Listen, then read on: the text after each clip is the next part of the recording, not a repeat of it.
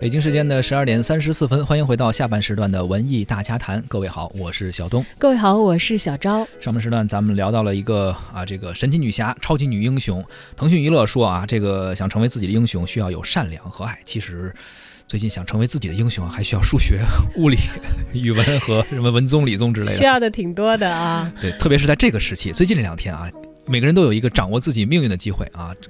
转变自己命运的机会，成为自己生命中的英雄。明天呢，一年一度的高考就要正式启动了。其实大家念这么多年书，攒了这么多年功，看的可能也就是明后天你的发挥了。是，其实作为过来人啊，有时候我们也会想，不就是那三年吗？当当时那三年就努力学三年，以后玩的机会不多的是吗？当时，哎呀。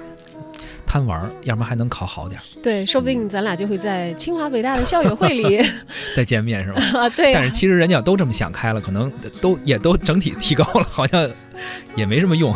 对，当然一到这个时候啊，我觉得任何学校的老师或者是考生的家长，就都会跟我们说一样的话，就是都是过过来人嘛。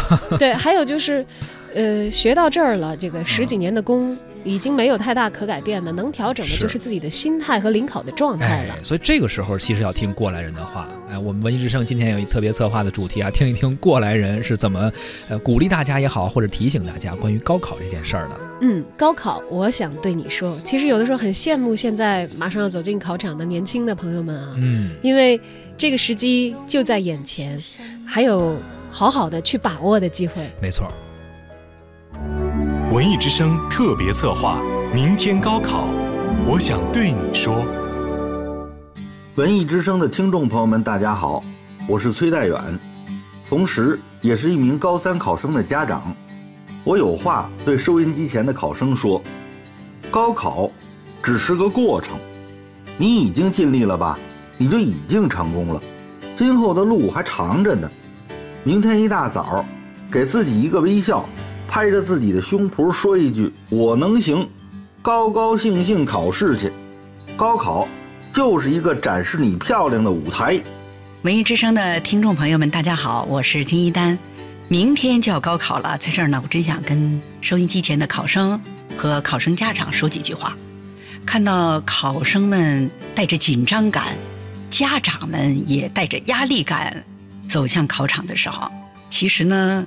我心里是挺羡慕的，因为我没有经历过高考，我是工农兵学员，而且是最后一届工农兵学员。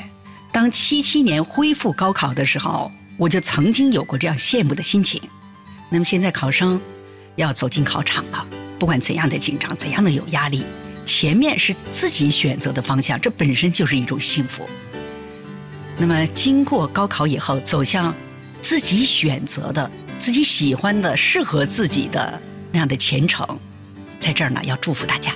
我是崔代远，和文艺之声一起祝福明天开始高考的同学们考出理想的成绩，金榜题名。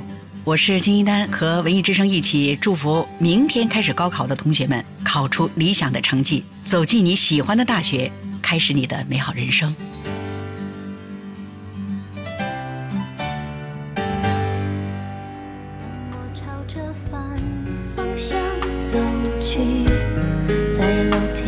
家